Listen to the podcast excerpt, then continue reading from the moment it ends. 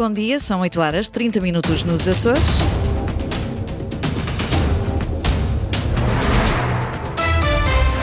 Vamos aos destaques desta edição. 2023 terminou sem uma solução para os lesados do Banif. Mesmo assim, ainda acreditam numa solução junto do Governo da República em gestão. Está assinado o contrato de concessão entre a Agência Espacial Portuguesa e a Thales Edisoft para a exploração da antena de 15 metros em Santa Maria. 47 milhões de euros é o valor do orçamento para este ano da Câmara Municipal de Angra do Heroísmo.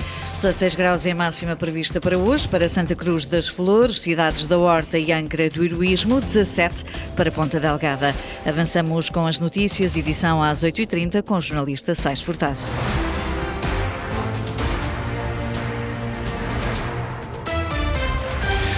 2023 terminou sem uma solução para os lesados do Banif. Oito anos já passaram desde a falência do banco que trouxe milhões de euros de prejuízos aos muitos clientes açorianos. O primeiro-ministro António Costa tinha prometido um entendimento, mas a sua recente demissão deixa novamente o processo sem um fim à vista. Mesmo assim, Jacinto Silva, presidente da Associação de Lesados do Banif, continua a acreditar numa solução, agora com o Governo da República em gestão. Sandra Pimenta. Azar é a palavra que melhor define os oito anos que já passaram desde a falência do Banif e que trouxe milhões de euros de prejuízos aos muitos clientes açorianos. Numa altura em que o processo estava finalmente a chegar a um entendimento, depois das promessas políticas de António Costa, eis que o primeiro-ministro se demite e coloca as negociações em banho-maria uma vez mais. Para nós é triste, porque faz agora oito anos a resolução do banco e estávamos esperançados que era agora que iríamos ter uma solução mas, pelos vistos, aconteceram imprevistos e situações uh, estranhas ao processo, nomeadamente a admissão do governo, e tivemos mais uma vez azar. Azar que, mesmo assim, não faz desistir Jacinto Silva, presidente da Associação de Lesados do Banif, que continua a acreditar numa solução. Se eu acreditar que não tem, o processo morre, que as pessoas não têm meios de se movimentar e de se fazerem ouvir. Portanto, nós temos de ser os últimos a, a desistir e não vamos desistir. Uma persistência que António Costa, mesmo agora em funções de gestão, deveria ter também, diz Jacinto Silva. Ainda acredito na promessa, esteja ele em funções de gestão ou como esteve estes oito anos anteriores. E que ainda lhe fazia um apelo para que, de uma forma ou de outra, o processo ficasse concluído no Ministério das Finanças, para quem vier a seguir lhe dê o devido andamento. A falência do Banif aconteceu no final de 2015, deixando lesados milhares de clientes que investiram em títulos financeiros no valor de 230 milhões de euros. São mais de, 4, de 47 milhões de euros o valor do orçamento para este ano da Câmara Municipal de Angra do Heroísmo. A reabilitação das vias municipais e o arranque físico da obra do Mercado Duque de Bragança vão marcar o plano de investimentos do Conselho para 2024. Eduardo Mendes. Sete anos depois da chegada à não era este o som que queríamos ouvir, mas sim o do plano e orçamento da Câmara Municipal de uh, Angra do Heroísmo, uh, pela jornalista Eduarda Mendes. Agora sim vamos ouvir. Contas certas e equilibradas e um orçamento de 47,5 milhões de euros para 2024. É o quadro financeiro retratado pelo município de Angra do Heroísmo. 15 milhões dizem respeito aos investimentos que estamos a fazer no âmbito do PRR nas habitações eh, sociais e, portanto, estamos a falar, na verdade, de um orçamento de base de 32 eh, milhões e meio que ficam eh, disponíveis para investir no, no Conselho. Guido Teles, vice-presidente da autarquia angrense. Os investimentos do plano para o próximo ano estão traçados. O principal foco passa pela reabilitação de vias municipais. É uma necessidade que, que temos nas nossas eh, estradas municipais e chegamos à conclusão que não vamos conseguir financiar essas obras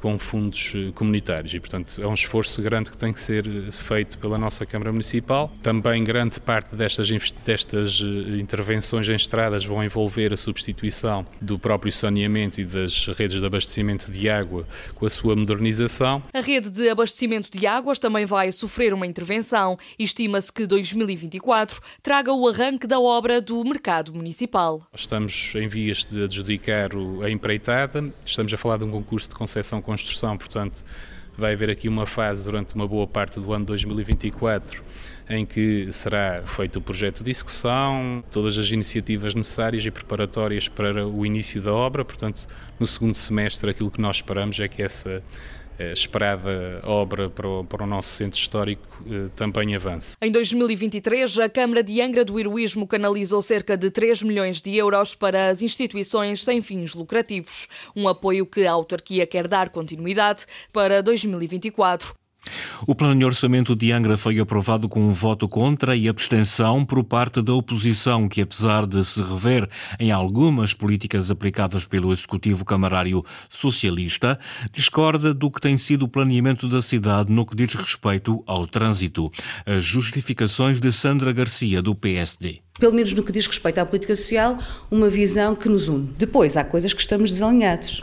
Ah, desde logo e desde sempre, naquilo que foi a, eh, a, eh, a procura de soluções para o, o, trânsito e o estacionamento em Angra, que é um problema. Como se sabe, o mercado, até à data, não vê luz do dia, como ficou a solução de hoje em um, mercado, estacionamento, também não temos o estacionamento com outras soluções. De uma maneira geral, os presidentes de junta, nomeadamente os que foram eleitos pela coligação, têm uma visão de que as coisas são positivas e que o entendimento entre o elenco camarário e as juntas funciona. E, portanto, também temos que ouvir os nossos, os nossos presidentes de junta que estão no terreno. As razões de Sandra Garcia, do PSD. Está assinado finalmente o contrato de concessão entre a Agência Espacial Portuguesa e a Thales Edisoft para a exploração da antena de 15 metros em Santa Maria. A antena veio da Austrália e esteve parada quase três anos, por isso precisa de trabalhos de recuperação antes de lhe ser atribuída qualquer missão. António Pacheco. Sete anos depois da chegada a Santa Maria e quase três anos depois da sua inauguração, a antena de 15 metros que veio de Perth, na Austrália, foi adjudicada à Thales Edisoft Portugal. Finalmente, passados uh, alguns anos, uh, foi assinado o contrato de concessão entre a Agência Espacial Portuguesa e a uh, Thales Edisoft Portugal para a exploração da antena de 15 metros nos próximos 10 anos. Vera Carvalho, diretora do Teleporto Santa Maria, diz que por enquanto não há qualquer missão atribuída, porque é necessário recuperar a antena que esteve parada há quase três anos. Temos um plano de negócios, mas não existe nenhum uh, projeto concreto. O nosso foco passa por, nos próximos nove, dez meses, capacitar a antena uh, de, de todas as suas funcionalidades, porque a antena está funcional, mas não está operacional ou seja, adquirir equipamentos de gravação de dados e proceder à sua manutenção. Falta-lhe todas as capacidades de back-end para, para projetos uh, específicos uh, que, que, passa por um investimento da Tals Edisoft Portugal neste momento para podermos então concorrer a projetos científicos ou de outro calibre que o Teleporto neste momento ainda não tem. Quanto à participação anunciada nos projetos da ESA sobre o estudo da coroa solar Prova 3 e da missão de exploração ao planeta Marte, ExoMars, Vera Carvalho não dá certezas. Vai depender um pouco uh, do tempo que isto vai levar e do timeline desses, desses projetos. Segundo a ESA, o Prova 3 tem lançamento previsto para 2024. Dificilmente a estação de Santa Maria estará apta para o início da missão. O Observatório Astronómico de Santana, em São Miguel, está em campanha para a formação de novos voluntários. Servirão de monitores durante o ano de 2024 para todos quantos se deixam fascinar pela astronomia. Luís Branco.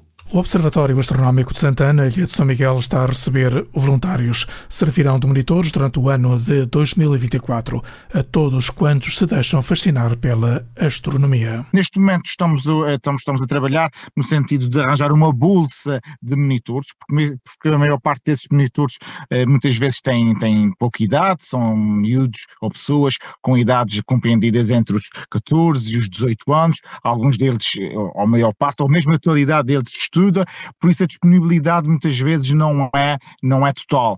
Eh, e é importante ter uma bolsa. João Muniz, responsável pelo Observatório Astronómico de Santana. A candidatura é fácil, basta aceder à página do OASA ou através das redes sociais. Fica o contacto e a aventura quem sabe, de uma vida futura. E já tivemos inclusivamente voluntários que mais tarde, no âmbito da sua formação profissional, acabaram por escolher estas áreas, nomeadamente a área da, da astronomia, para uh, desenvolver os seus estudos, e falo de, essencialmente de estudos superiores.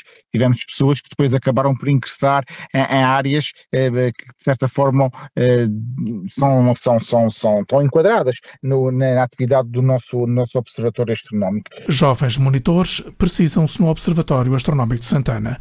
Monitores no imediato e, quem sabe, estudiosos no futuro. E agora o futebol. O Santa Clara vai anunciar nos próximos dias dois reforços, apurou Antena Açores. Alisson de Safira, do Vitória de Guimarães, chega para reforçar o ataque, enquanto que Danny Viz Júnior, que estava ligado ao Atlético Goianense, do Brasil, vai reforçar a baliza dos encarnados de Ponta Delgada. As notícias da região, edição às 8h30 com o jornalista Sais Furtado. Lembro que a informação está em permanência em cores.rtp.pt, também no Facebook da Rádio Pública.